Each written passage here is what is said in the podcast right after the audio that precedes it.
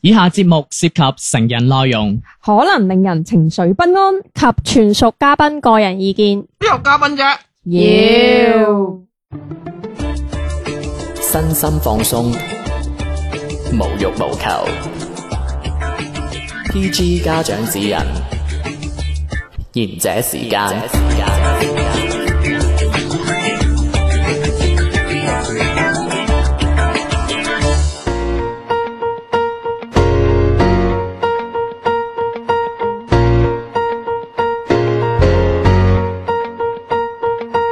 我呢個係賢者時間啊，細佬爹爹癲癲。 Hello，我係好似你講嘅小明。 Hello，我係好温柔嘅迪，我係小遠，喂，終於翻嚟 我啦！終於唔俾機會你哋講我壞話啊你知唔啦。知得迪迪一個我同小明幾 dry 啊，真明明係。你哋兩個鬼咁興我我我奮，都好掛住小遠嘅。我超掛住佢 啊！你你哋唔好呷醋住啦。你哋明明唔係咁講 噶，咁嗰陣得你嘛？費事費事連你都走埋啊！原來他不夠愛我。原來你坐後備座咯，係咪？喂，咁啊，真係歡迎小婉翻嚟啦！喂，真係瘦咗喎！喂你勁你你忙咩啊？你我去辛劍橋苦啊嘛你去劍橋完呃誒劍橋啊！潮啊！ 你劍橋完成咗個學位之後咁完成樣，咗個秘密任務，而係家咯終於歸隊。我知啊，新冠唔俾上課啊嘛，咁啊翻翻嚟咯，隔離完咁咪翻嚟做節目啦，係咪？要着太空裝，喂，咁喂，咁點啊？你你翻嚟咁誒，聽講係今日咧，你哋係啊，唔係啊，小遠係即係帶咗啲見聞俾我哋嗯聽。溏心風哦暴，無非無心害你。爭得唔得得唔得啊天天要唱，難啊！喂，呢個唔覺我側面係有啲似舅父波唔似啊，舅父波都唔似。似啊！唉，接波冇舅父。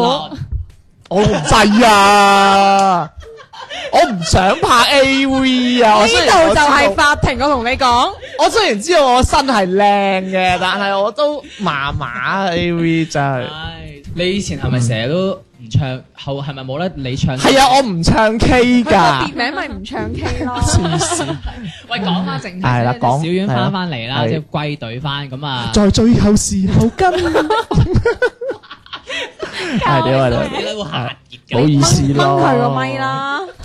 係咁啊，唉小遠即真係歸翻隊啦。咁有個鮑魚案，鮑魚案 爭鮑魚嘅案，唔係月餅唔咩？係你正經講嘢啦，奶茶唔好唔好夾硬搞 g 啦，唔好唔笑。係搞激，佢負責搞。係我負佢責。佢呢排唔得啊！喂嗱，你馬佬真係唔可以話唔得，搞錯真係。做嗰啲咩嚟啊？唔啱啱先話掛住你又又成咁，又話唔得咁樣嗱，真係。喂，講唉認真十喎！八 cm 咁啊，梗係話你唔得啦你。終於知佢係男㗎啦，喂喂，講認真喎！喂，我識得有啲醫生嘅喎。老中醫啊嘛不。如你睇睇佢啦唔。係啊，都話唔係嗰啲，啊唉，真係。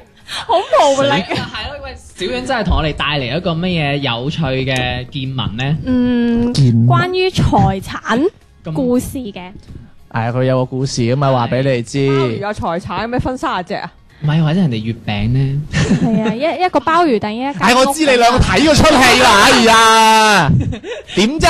糖蚊風暴。死啊，真係。分蚊之唔係你你你你要講翻個原型嘅，係話個富婆咧就勾搭上嗰個睇相佬，咪睇風水嗰個，就係孖邊嗰個咧。 啊得啦，唔好講，哎阿呀，心姐，啊點啊點啊，你講翻呢個古仔，係咯，點解鮑魚鏟嗰個啦？係啊，我最近咧聽到一個鮑魚故事 咧，係就係講一個女仔咁啊，同個男朋友諗俾個名佢啊， Josephine 唔好三個字，好似中國人咁，Stephy 啊，誒誒 Jessica Jessica 啊叫咩阿叫卡咩啦好啊叫，卡姐，我卡姐啊咁阿卡姐同阿 T 哥。 ，T 哥點啊？ T 哥，跟住佢哋就諗住買間屋嘅 T 哥，哎唉唔好意思冒啊犯咗你添。添。上集 P bad，誒 T 哥點啊？咁佢哋咧就諗住一齊去買間屋，咁首期咩咧，關係啊？佢哋男女朋友嘛，係即係份埋冇普通朋友無啦啦想買間屋㗎係嘛？誒，都都有㗎。都有間屋幾靚，買嚟燒俾我老豆嗰啲啊！嚇吓同男同女咯，送我冇得買屋。點啊跟住咧買個咁咁啊 T 哥咧嗯就係話啊，佢屋企出錢俾首期，咁啊哇！咁啊阿卡姐同佢兩個一齊供嘅，兩條友都談婚論嫁㗎啦。係啦，咁啊嗯就係寫雙方嘅名嘅。哦嗯，。咁當時咧就係已經咁樣講好晒㗎啦，係嗯所有嘅嘢大家都同意晒講好嘅。咁跟住咧，去到房產即係落名嗰日，係咁阿卡姐就冇去到，吓哎呀咁咧咁就得翻阿 T 哥去咗。嗯咁佢就諗住，誒、哎去唔去都唔緊要啦，因為大家已經講好咗話啊寫，係即係有個口頭協議啦，承係啦諾過啦，係啦，男仔承諾過女仔 嘅，係跟 住做乜嘢？唔係啊你個樣 咧，好似嗰啲舅父嗰啲嗰啲老婆啊，承諾過嘅嗰啲死人樣真 係。嗱，你唔好呃我兒生女啊！口頭協議都係協議嚟㗎啊嘛。我咪又知，跟住咧，咁跟住咧，到咗佢哋一齊去銀行搞手續嘅時候咧係，咁佢哋要需要帶到房產證去嘅。貸款去銀行係啦搞手續，咁去銀行哦嗯咁嘅時候咧，咁佢個男嘅咧就攞咗個房產證出嚟，係咁阿卡姐咧就無意中揭開睇咗下，嗯啊，誒發覺冇咗自己個名，會唔會唔識睇啊？好大本噶 喎有幾大本啫咁？有幾大本都會寫自己三個個名名喺右。右邊嗰頁嘅咋。哦，哇！有房產證係唔同啲噶，有簿仔係囂嗰啲嘅，頁咩唔係喎？你講緊舊嘅，啊，不動產證啊，依家換左邊係咗寫。幾多方噶嘛？嗱你呢啲就啊舊唔啦，識睇係啦。啊！亂唔係講啊，佢，嗰本佢嗰本俾人呃咗 唔啦。係，關鍵係成本咁大本房產證咧，有右邊係寫佢個名報嘅，仔你諗下，關雲長咁樣， 你嗰個好似係神主牌嚟嘅喎，咁跟住係啦，發現咗冇寫佢嘅名，咁跟住咁跟住然後咧，佢哋就佢個咁阿卡姐咧係就當場喺銀行嗰度就質問阿 T 哥，啊話誒點解會冇咗我個名嘅？破鬧嘢，咩啊？要用呢啲咁用咁舊嘅詞嘅，咁時髦嘅你點啊？二樓雅座，點啊，九姑娘？你唔可以講粗唔口係啊，留狗啊係！用咩？八公咁樣，你都唔加名啊？咁 樣梗唔係啦，又未我知結婚我又知冇大衰佬我知我知佢嗌咩？海佬，唔係唔好講呢啲人哋唔知嘅嘢契得唔得契家啊 跟住咁咧，跟住點啊？咁跟住佢就啊佢就問，咁個阿阿 T 哥咧就開始慫啦，咁就啊話哦，我後期可以加翻你個名嘅，哦唔小心啊！即係話唔小心吞咗啦，唔想唔接唔小想接，心，唔係即係你明唔明男同女之間會幾時講唔小心啫？幾時啊？即係有咗要食藥咪唔你係你睇下迪迪佢口入邊吐啲咩詞出嚟？就平時佢同吐漏佢嘢咯佢平時佢同男朋友就講嗰啲嘢， 哦 call 鬧嘢唔小心。 係嘛？你你明啦，成日周圍抄嗰啲人，好易唔小心㗎啫。你可唔可以有啲新詞啫？我仲唔新 啊？啊咁咪 call 鬧嘢新好多，唉跟住，點啊？咁跟住點知係啦？咁跟第二次承諾啦，嗯係啦，咁跟住咧，阿 T 哥解釋咧就係話係誒父母幫佢搞嘅手續，嗯咁當時候父母咧誒可能就冇諗咁多，或者又冇問過冇冇佢諗，咁多。 哎呀，你唔諗啦，哎呀攞我仔名啦嗰啲啊係嘛， 即係冇諗咁多，真係唔係 喎，真係冇得頂，真係我有個專業嘅問題係誒登記房產嗰個係本人唔去都得嘅唔咩？答，冇教佢咁多你咁啫專。業，你買嘅時候咪知咯，係啊，我冇唔錢買，係啊，你唔係有本證寫你哋個名，有頁咁大嘅我嗰咩陣？時都唔使去嘅。確定係神主牌嚟㗎，可以誒，即係嗌人代代辦。有委託。你有律師行呢啲嘢噶嘛？係啊，你有錢咪都俾律師行。係哇，啊。好有錢啊財大氣粗啦，一小明。律政強人，係律，又係你林峰，啊又係你陳建峰。喂喂，講翻先嗱，我知你講到邊嗯哎嘅，唔打斷你啦。阿爸阿媽當時冇諗咁多，寫多一陣睇個名， 係啦，真係完美啊！呢個理由真係正路啊，係係啊，我諗㗎啦，啱添係啊幫襯啦，嗌醒我仔咁。係嗯，系啊，咁跟住咧，咁、個阿 T 哥就同我同阿卡姐解釋， T 哥，但係咧阿卡姐已經唔信啦，即係覺覺得你冇誠意，係即係覺得你係喺度試我，你覺得係用個名嚟試我，睇下哦，你冇寫我個名上去，我會咩反應？哦咁跟住有得試嘅咩？因咪為個詞用錯咗啊因為卡姐又覺得嗱，嗯一係咧即係先寫你你個名，咁寫咗你個名之後，如果我想要加你個名，咁我就需要同你攞結婚嗯證先至可以加。如果我而家唔想結婚，咁我咪要俾你呢個條件框住咗咯，係即係我要焗住嗯哦要即係去，逼婚，係啦，即係可能會有咁樣嘅嗯，嘅諗法。嗯咁其次就係有可能係父母嘅意思，咁啊想試下我到底邊個係咪父母真係啊？想唔小心嗰兩個男。方父母，哦啊我冇諗咁小心嘅冇父母諗咁多嗰兩個，冇腦嘅嗰兩個真你係即係卡姐就你頭先講過一堆嘢咁樣，即係即係佢就覺得誒、呃嗯會唔會係你哋屋企人唔信我？即係誒、呃，雖然話即係首嗯期，即係雖然話我哋承諾咗話一齊去供，嗯但係首期係你屋企俾嘅。嗯咁你會覺得我到時可能誒、呃又唔唔同你結婚啊，或者唔揾我第二個，或者我哋唔啱嘅時候，我仲要分埋你一半走咁樣。嗯咁跟住佢就好嬲咁走咗。咁阿走咗茶姐去走邊啊咗之後咧，佢係咪連節目都冇做啊？嬲到，哎呀，哦，唔好意思， 封你咪啊嗱，啊係唔好意思好咯喐。緊啊嘛。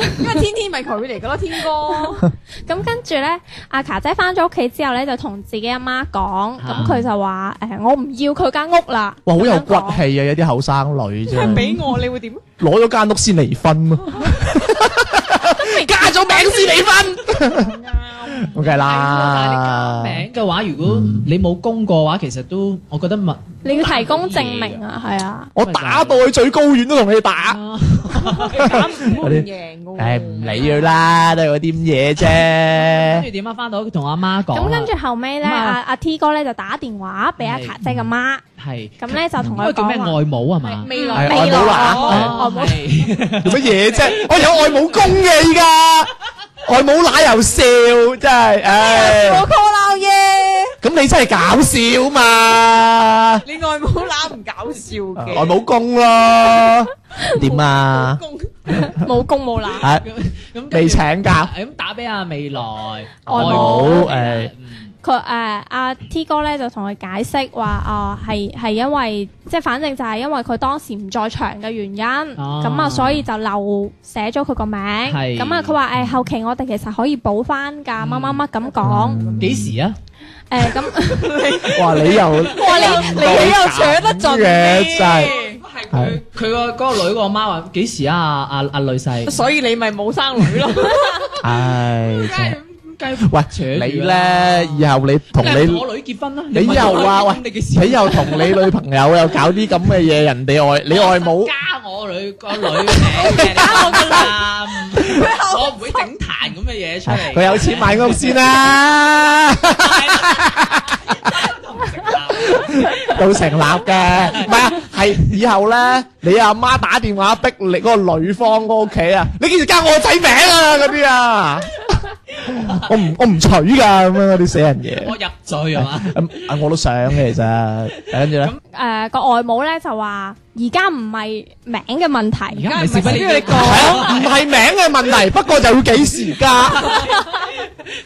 係啊，即係我唔係貪你啲錢，但係你依家你要匯俾啊我外外啦。母點講？外母點講？好似啲追債嗰啲人咧，外係母就話：而家唔係個名嘅問題係啊，我個女係覺得佢嗰係一個儀式感嘅問題。又呢啲咩死人嘢，嗱， 我覺得唔係儀式感，奶奶去到咁嘅年紀都可以講到儀式感呢幾個字，唔係奶奶啊 好潮我唔係哎，佢已經代入咗佢嘅故事啦 嘛，係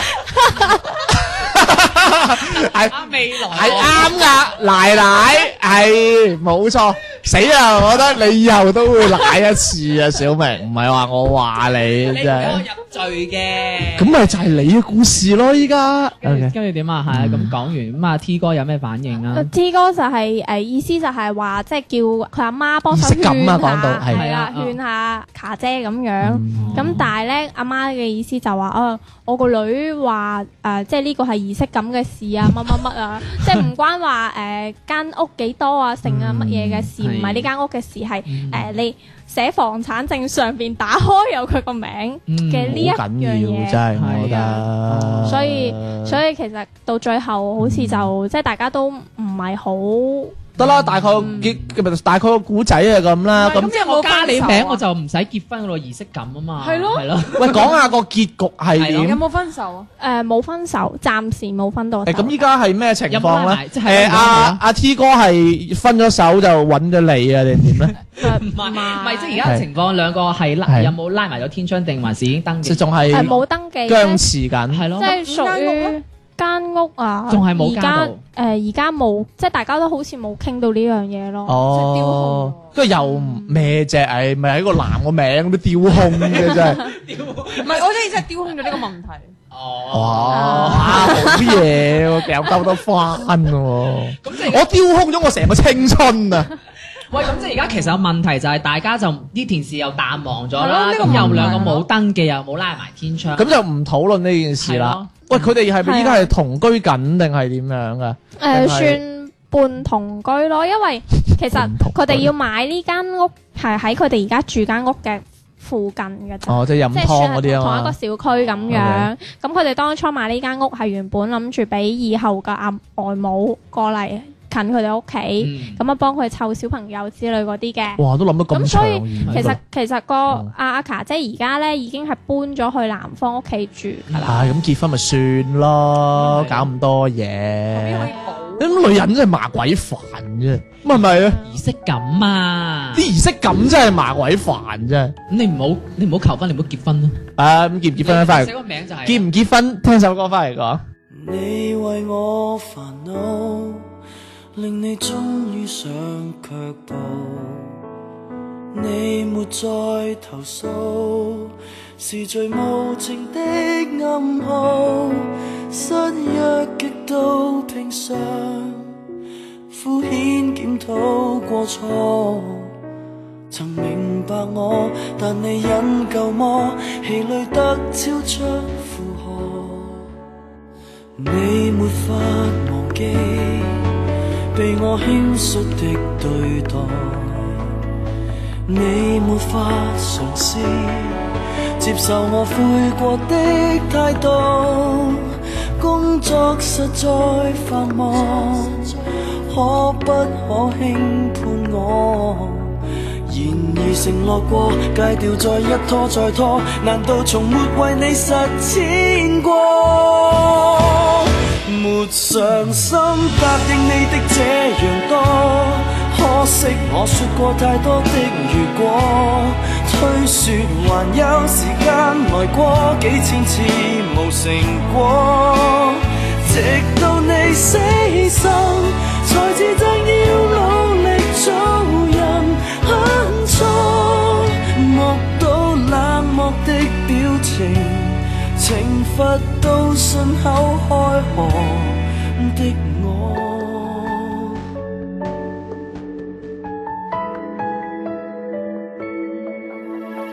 看中你情緒，未細想說善對待。約定了時間，哪料有無窮的意外。即使不可說我真心的欺騙過，長期原諒我，信任也真的算多。然後誰又令你落空過？隨便答應你的這樣多。可惜我說過太多的如果，吹說還有時間來過幾千次無成果，直到你死心，才自責要努力做人很錯，目睹冷漠的表情，懲罰我信口開河。哦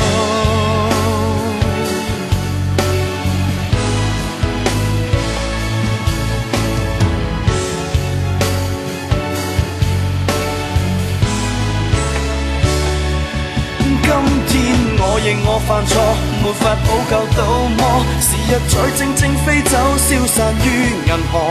能解釋的不多，你為我判決了結果。沒上心答應你的這樣多，可惜我說過太多的如果。推說還有時間來過幾千次，無成果。直到你死心，才自責要努力做人很錯。恐怕如角般反省過，遲了日子很多，我為我難過，道歉到這般怯懦。もしもし喂，師妹，もしもし而且時間下半 part 開始啦，何これ講咩日文啫？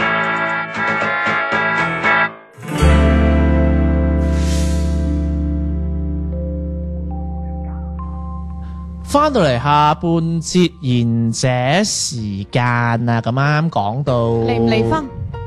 唔係吧？唔係 唔係，應唔應該揀外母？外咁咁識外母乸啊係唔係已經即係即係討論下呢件事啦，即係大家嗯即係點樣睇嗱個男就承諾過兩次啦，係咪嗯？但係一直而家就都見冇喎。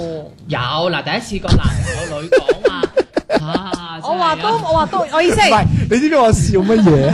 其實咧，你話承諾嗰兩次咧，因為我啱冇點聽書，就唔係好記得㗎啦係。但係咧，佢又冇聽咧，我嘅鬧佢唔鬧我，我又好開唔心係 喎。啊，我嘅我嘅意思係話係啊都冇加佢個名啊，係啊係咯，咁都冇加佢個名喎，咁咁咁睇係清。咗啊嘛，咪佢咁啊應承咗㗎嘛，係咯應承咗話一齊供落埋個女仔名而咁且樣。我之前聽佢小婉咁樣講，佢之前係爸爸媽媽即係嗰個咧唔係小心嗰兩個，其係實都知道大家係嗯即係少寫女女誒女仔個名，嗯，大家一齊供係咯。咁其實人哋爸爸媽媽都知呢間屋係寫女仔個名嘅喎。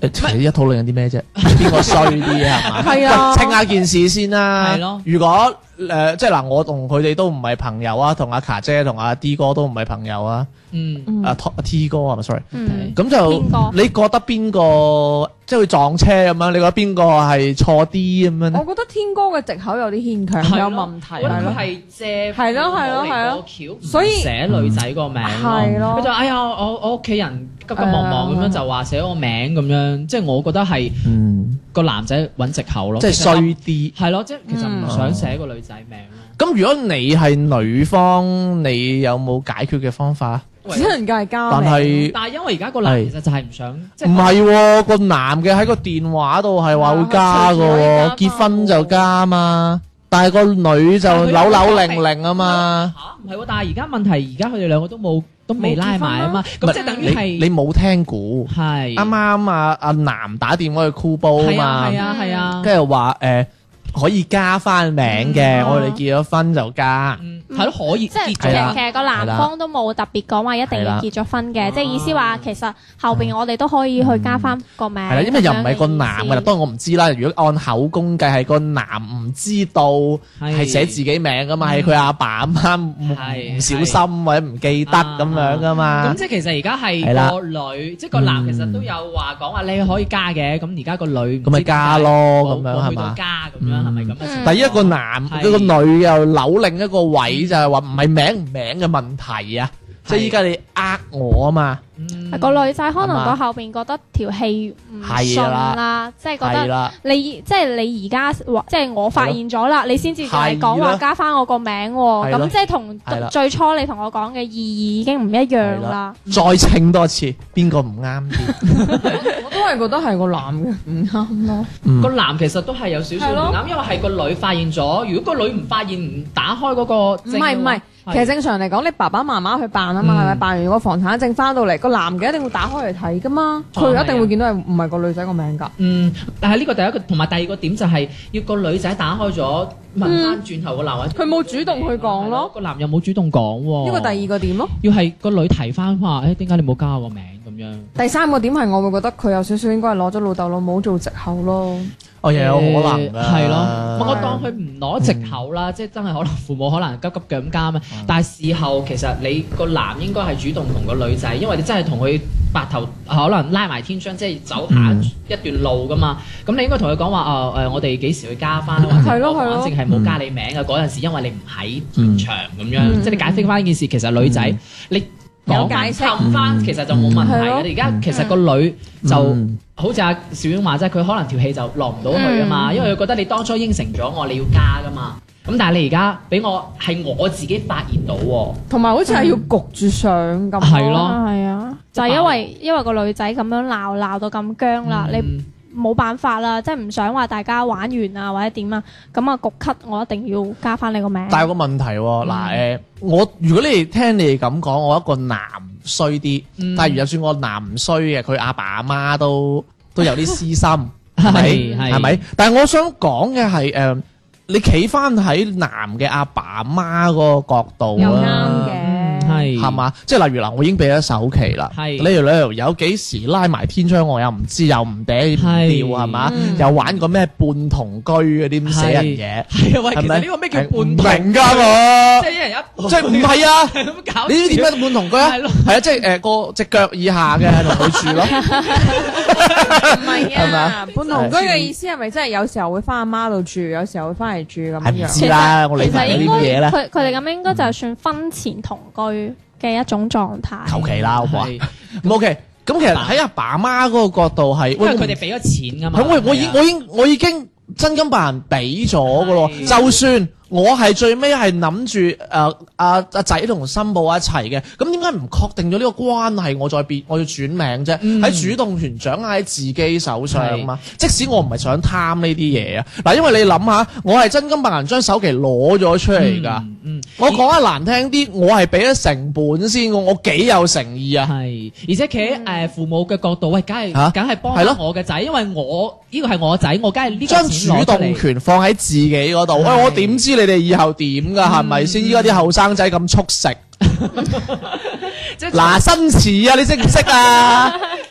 速食面啊，唉，真係冇文化，真係好可怕。嗱，即係佢咁，即係冇人知道未來係點係㗎，冇人知道聽日上證指數係點㗎嘛。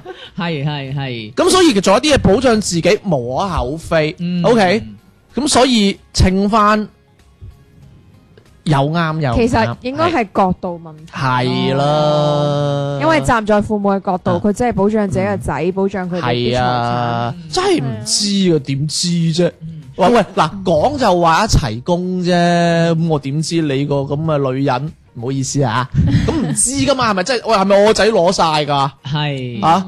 我我睇佢好似俾你食住 喎，咁嗰啲死人嘢有噶啦，咪同親迪迪拍拖嗰啲男妓 慘。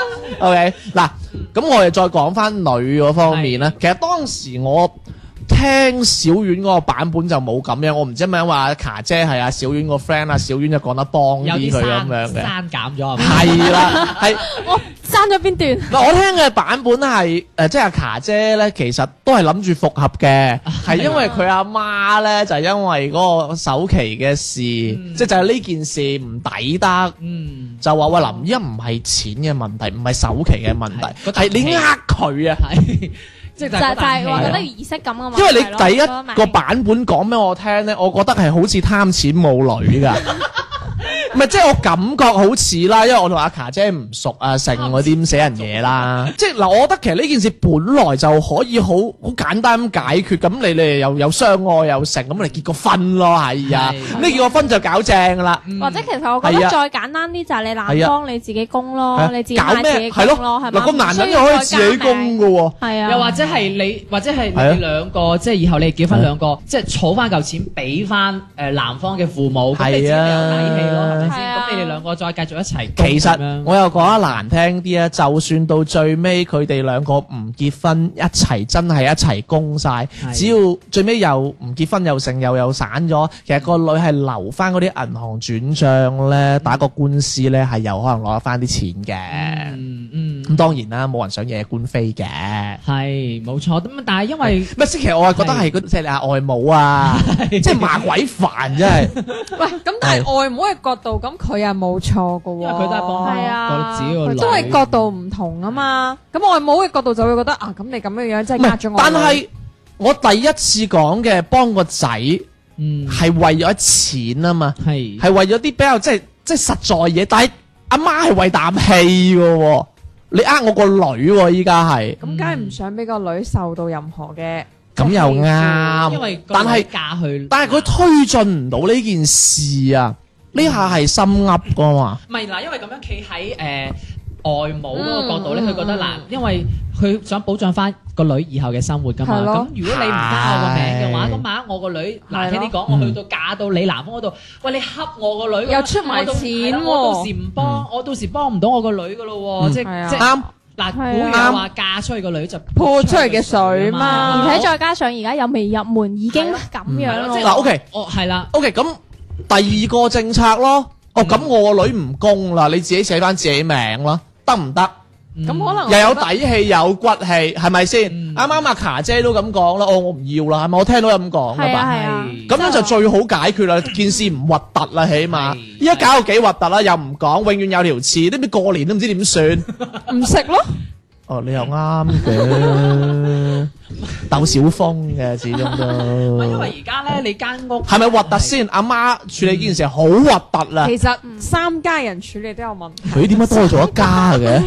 即係外母同埋嗰個唔唔唔記得咗寫人哋個名嘅老豆老母，同埋嗰個男嘅都有唔啱，三 方唉，求其啦，佢明我明嘅，佢講兩方，佢講雙方，唉，大家都有問題。唔係我覺得啊嗰個啊，男嘅人解釋得好有問題啦，我係嘛係我，但我覺得阿卡姐阿媽係嗯核突啦呢件事，話整得核突，即係我知佢想為佢個女出翻啖氣嗯係，但係唔係應該咁樣你。唔係如果你係你係呢個女仔嘅老豆，咁點樣你點圓？潤啲咁同個呢個女仔嗰度唔搞咯，唔我我哋我哋唔要啦即係。你哦同個你即係同個女婿講話你唔要。啊啊！我我哋唔我我哋唔使要呢間屋啦，你寫翻你自己名，唔好意思。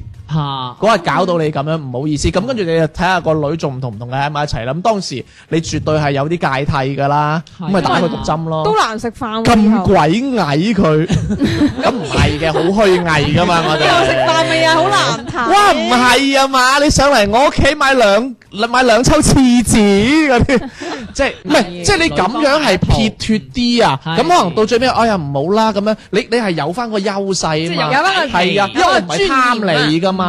嗯咁當然啦，又又話翻啊個男嗰邊個阿爸阿媽核核鬼突突啦，係咯，咁樣做搞就埋偷晒雞咯！你當嘅。住人面又話寫人哋個名，背後又哦唔唔記得咗寫，其實好多呢啲嘅，係啊真係好好多呢啲。其其實其實我有時都覺得唔知會唔會係男方嘅父母教個嗯阿阿 T 哥咁樣講，咁你又或者咁你係又其陰實謀論唔係，其實我覺得咧呢件事係絕對唔使咁核突係㗎，即係啊其實大家可以開個家庭會議，四四六六先少人口君子。嗯啊，外父外母係咪外父外母？即係老爺奶奶嗯啦，即係男嘅阿爸媽可以同呢個女講一次，即佢係話嗱分開晒嗱講係啦，嗱咁樣啊，咁樣啊，你俾你你哋哋同唔結婚同意啦，俾你哋結婚嘅，係咁我哋可以出住首期先，或者唔知借俾你又成啦咁樣。嗯哦，咁你哋結咗婚之後咧，我哋希望你哋一齊供，咁你結咗婚我先落你名咁嗯樣。喂，其實真係可以好簡單講出嚟，大佬啊，嗯搞埋晒啲咁閃閃縮縮真係咪先？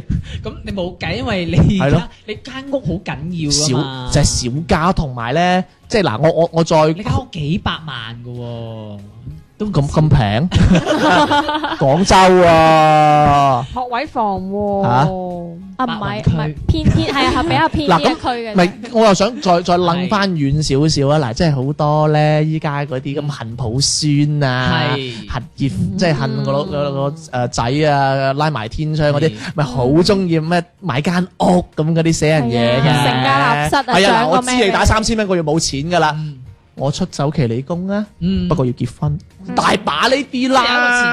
係有一個前提前啦。提嘅條件啦，係咪？啊係啊誒，你知唔知我之前我我東莞嗰啲同學啊，嗯咁啊佢佢阿媽話：喂仔拍唔拍拖啫？拍誒我送唔間屋想俾你啊唔想拍，唔係啊有屋啦，人哋係嗯有地噶嘛，啊買台車俾你啊！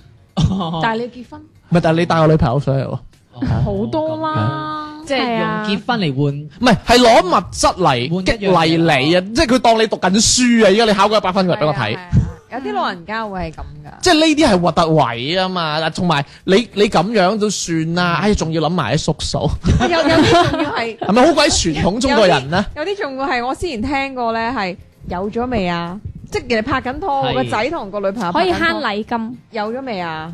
哦，有係啊，啊，咁咪咁咪帶帶埋個肚，哇，嗰隻買一送二嘅咯喎。咦，佢哋好似覺得賺咗啊 咁唔喎，係，即係我覺得呢啲又係，哇，真係好。唔係真係好多呢啲核突嘢，即係誒嗱，我佢講過我朋友啦，又係嗰啲村 friend 嚟嘅，即係誒嗱，我有個朋友佢佢阿媽又係誒因為佢即係佢預咗佢哋結婚㗎啦。嗯佢兩兄弟咁啊，買一間就俾佢細佬，買一間又俾佢咁樣，係係買咁啊咁啊住咁樣，跟住就喺度死揞，我哋做咩唔結婚嘅？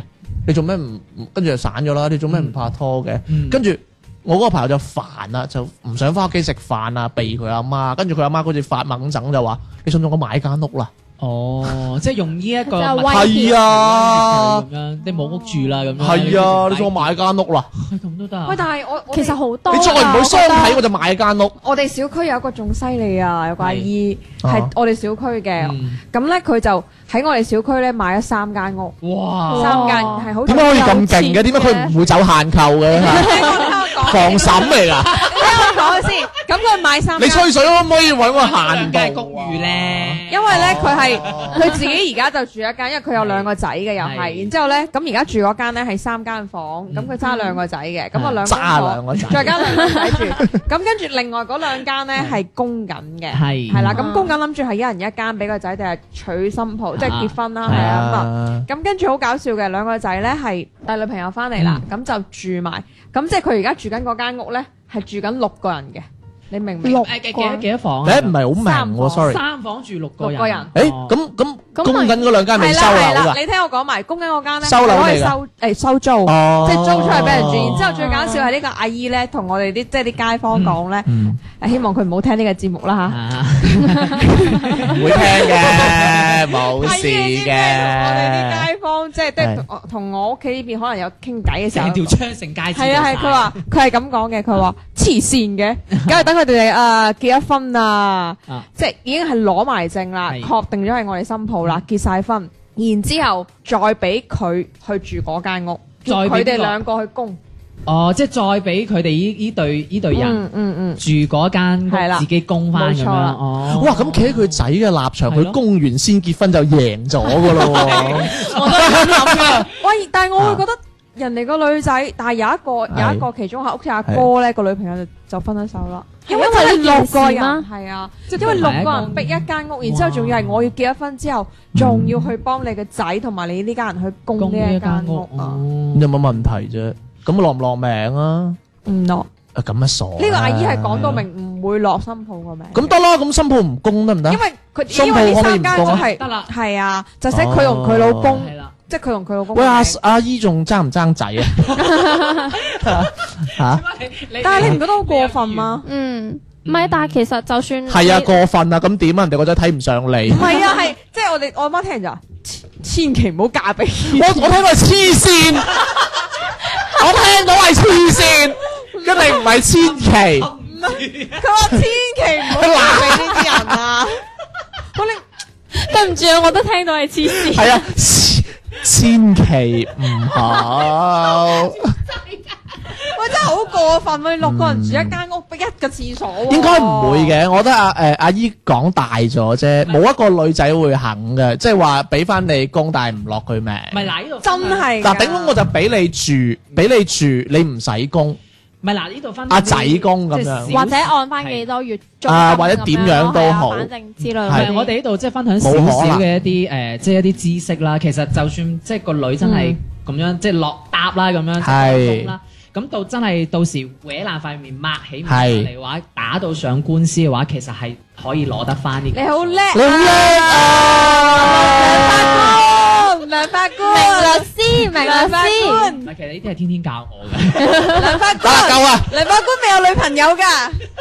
係大壯大獎。你識唔識講嘢？喂，你做咩今日唔化妝嘅？你平時第一次見小最明嘅時候憎你兩個，真係唔尊重呢個節目啊！我覺得 係。哇咩咩事啊即係今即係就算踩落個坑度咧，到時不過就可能。但係你會好麻比較煩，辛因為苦啲係咯，你要請律係啊師，唔係要舉證嗰個而犯且，你又要排，係咯，要拖咯。所唔以係就有律師唔驚，打個電話上嚟啦，小明幫你出庭 嘅。但係個時間就會拖得耐啲咯，同埋你嗰個身心疲勞咯，所以係呢啲考慮，即係你一開錯個頭，你就後尾就難。所以你而家咪仲未有女朋友咯？唔係啊，佢物色緊啲買到屋嗰啲女㗎啦。加名就得噶啦。 係咁啦，今日唉都算啦，小遠翻嚟有個咁好嘅故事，係咪先？